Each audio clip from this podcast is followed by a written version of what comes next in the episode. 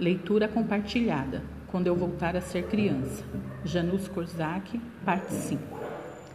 Quando eu era adulto, quanto mais uma coisa me interessava, melhor eu era capaz de falar a respeito. Mas com as crianças talvez seja diferente. Quando um assunto nos importa muito, torna-se difícil falar sobre ele, mesmo quando sabemos a matéria. Como se tivéssemos vergonha, medo de dizer algo que não se deve dizer. Porque tem uma coisa chata na escola. A gente tem que falar cientificamente para ganhar uma boa nota, um elogio ou mesmo uma reprimenda, mas nunca do jeito como a gente sente. A parte final da aula foi chata e só no recreio voltamos a falar dos esquimós para valer. Um guardou melhor uma determinada coisa, outro lembra de outros detalhes e ficam discutindo. Foi isso que o professor leu. Não é verdade. Quem sabe você estava caçando passarinhos enquanto ele lia? Quem caçava passarinhos era você. Chamam testemunhas. Não é verdade que o professor leu que os esquimós têm janelas feitas de gelo? Não é verdade que foca é peixe? Muito bem, vamos perguntar ao professor. Com todos deve acontecer a mesma coisa que comigo. A pessoa fica pensando em outra coisa de repente, aí já não dá para recuperar o terreno perdido. Por isso é que cada um guardou coisas diferentes, e só a turma inteira é que sabe tudo. Mais tarde vão brincar de esquimós nas escadarias ou no pátio, e vão contar aqueles que falaram que faltaram à aula, acrescentando coisas que inventam para que fique mais interessante. Voltei para casa com o mundinho. A rua me parece agora muito interessante. Tudo é interessante: o bonde, o cachorro, o soldado que passa, a loja, o letreiro na fachada da loja, tudo é novo, desconhecido, como se tivessem passado tinta fresca por cima. Não é bem o caso de dizer que tudo é desconhecido, porque é claro que conheço o bonde. Mas, por exemplo, quero saber se o número do bonde é par ou ímpar. Vamos adivinhar se o número é par ou ímpar? Se é inferior ou superior a 100? Pronto, inventamos um jogo. Vamos ver se o soldado que passa tem ou não tem galões? Se é da infantaria ou da artilharia? Um mecânico está manipulando alguma coisa na caixa dos telefones. Uns operários estão limpando as canalizações. Vale a pena dar uma parada, porque pode ser coisa interessante. Tudo isso nos inspira pensamentos novos. Vemos muitos cachorros pela rua. Um deles passou a língua no nariz e logo vem a ideia: os cachorros não precisam de lenços porque limpam o nariz com a língua. Já os homens costumam suar o nariz, dá vontade de fazer uma experiência. Procura alcançar o nariz com a língua e Mundinho aconselha. Empurra o nariz para baixo com o um dedo. Ajudando com o dedo não tem graça, respondo. E ele, experimente. Uma senhora que está passando se manifesta. Crianças estúpidas, mostrando a língua. Ficamos com vergonha, porque havíamos esquecido completamente que a gente passando e olhando para nós. Se a senhora soubesse de que estávamos conversando, não ficaria chocada, porque perceberia que se tratava de uma experiência para ver até que ponto os homens precisam de lenços para suar o nariz. Se os cachorros têm língua muito mais compridas e como se pode ajeitar uma pessoa sem nariz. Queríamos averiguar tudo isso, mas quem não ouvisse a conversa podia achar que se tratava de uma estupidez. Uma vez, quando eu era adulto, estava com pressa para pegar um trem. Um vento forte jogava-me poeira nos olhos. Fiquei sem saber se devia segurar a minha mala, o chapéu ou tapar os olhos com a mão.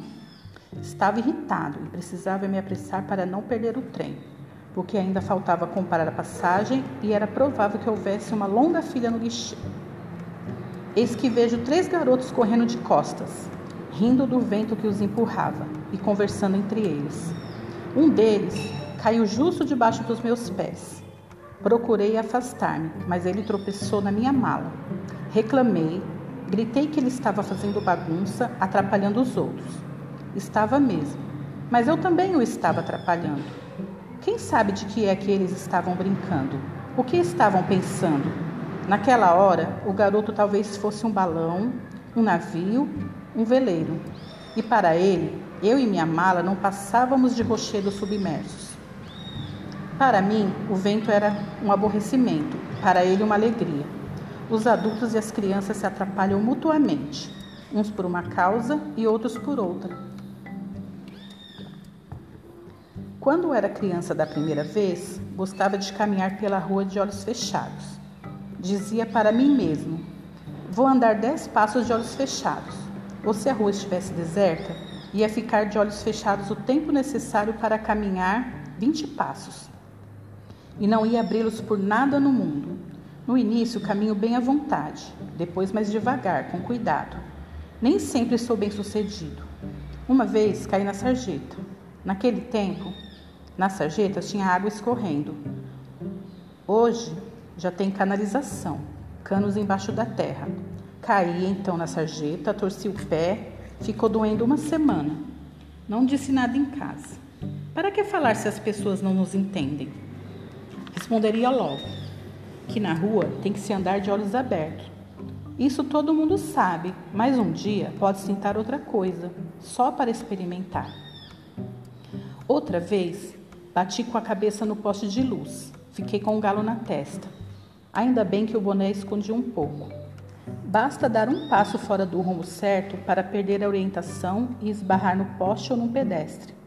E se esbarrarmos em alguém, raros serão que simplesmente se afastarão ou dirão alguma coisa bem-humorada. Alguns ficarão indignados, que nem bichos. Está cego? Não enxerga nada? E um olhar hostil, como se quisesse devorar-nos. Uma vez eu já era crescido, devia ter uns 15 anos. Duas meninas corriam perto de mim, mas corriam esquisitos, de lado, e bem na minha direção. Não deu tempo de me afastar, então me abaixei. Abri os braços e aconteceu a trombada. Olharam assustadas. Uma tinha olhos azuis, a outra negros. Olhos cheios de riso. Segurei-as por um momento para recuperar o equilíbrio e depois soltar. Uma gritou: Oi! A outra disse: Desculpe. E eu respondi: Não tem de quê. E saíram voando, fugiram.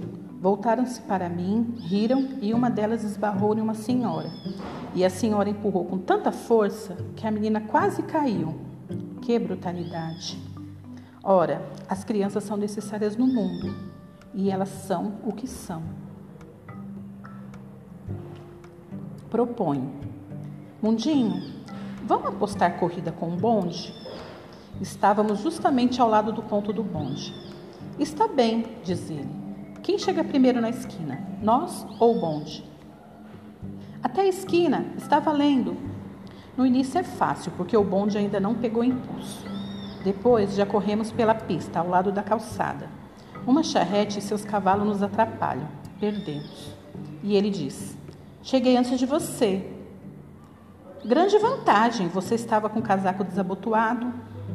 Quem mandou não, não desabotoar o seu, ou pelo menos arregaçar? É verdade, não me lembrei.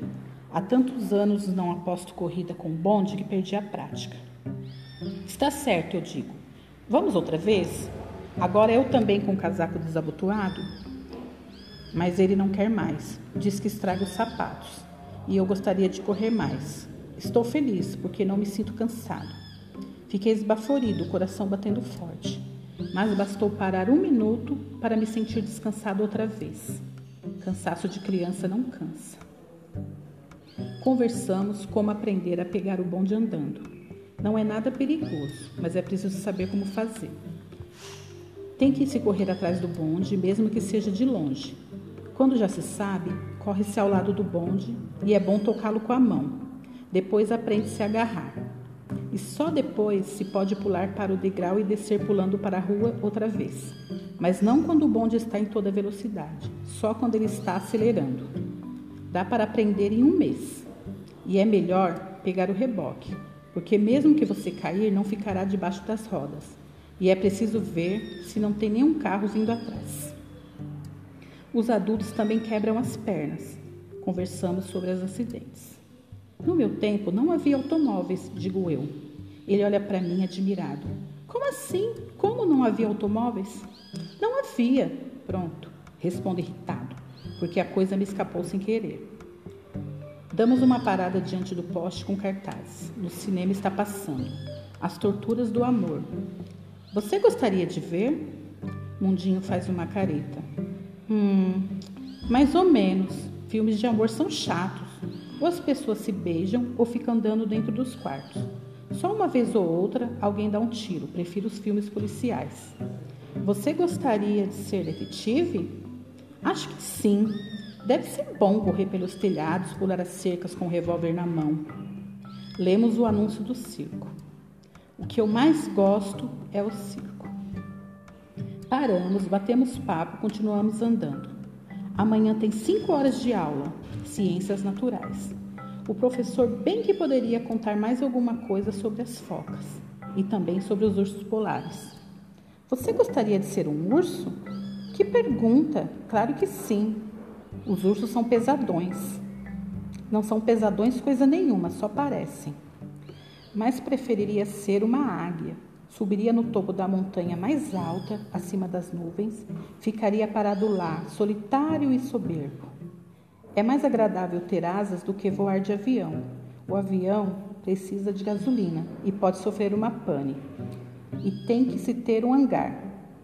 E não é em qualquer lugar que se pode aterrissar.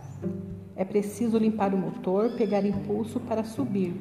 Já as asas, na hora que você não as usa, você as dobra e pronto. Se os homens tivessem asas, teriam de usar outro tipo de roupa. Haveriam duas aberturas nas costas da camisa e as asas poderiam ficar por cima ou por baixo do casaco.